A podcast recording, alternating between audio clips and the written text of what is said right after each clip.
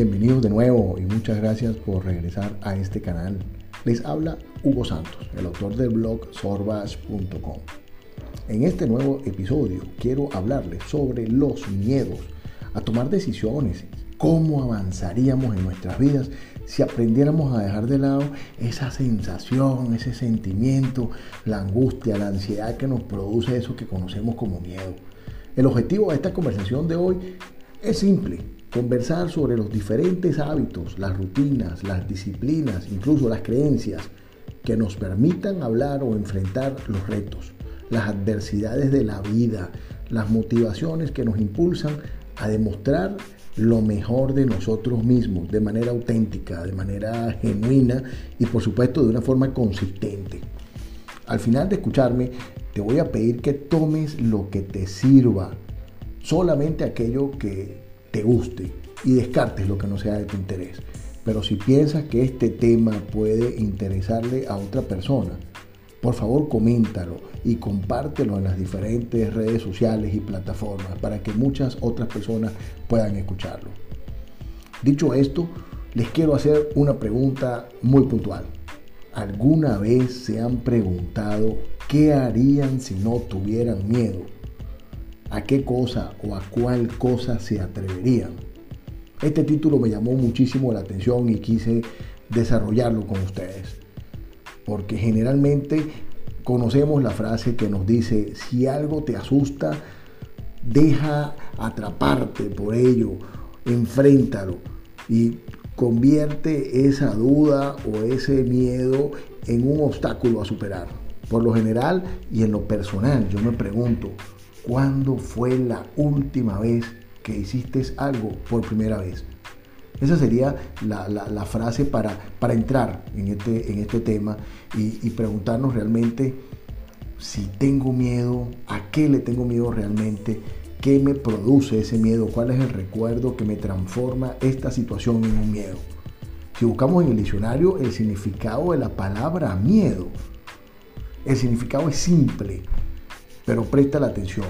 Es la sensación de angustia provocada por la presencia de un peligro real o imaginario. Se dan cuenta de todas las veces que hemos sentido miedo por algo que solamente está en nuestra imaginación. Sería triste contar con todas las cosas o contar todas las cosas que hemos dejado de conocer o experimentar por el simple hecho de lanzarnos a lo desconocido y dudar de nuestras competencias.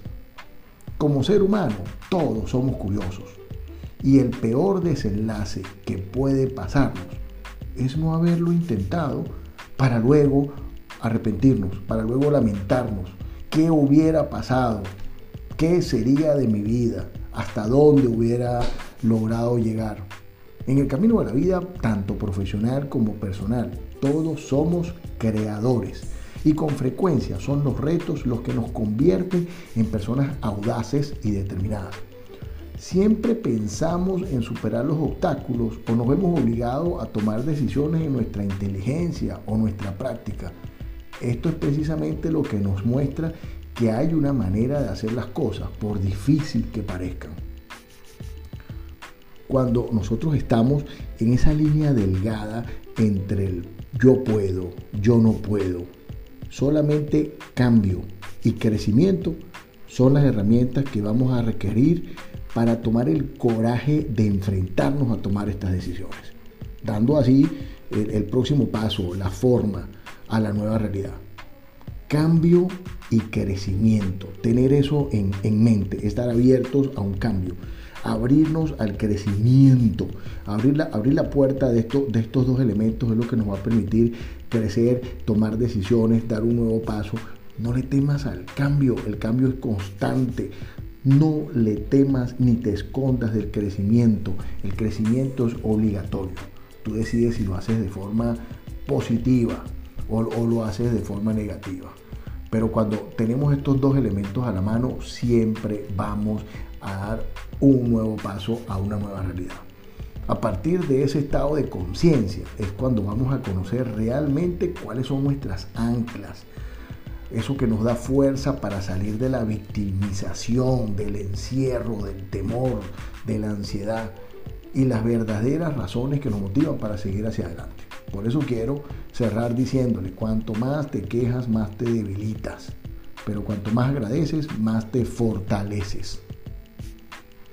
Recuerda esta frase como un espejo de todas las veces que hacemos algo o dejamos de hacerlo por culpa de esos enemigos silenciosos del éxito la duda, la postergación y la distracción.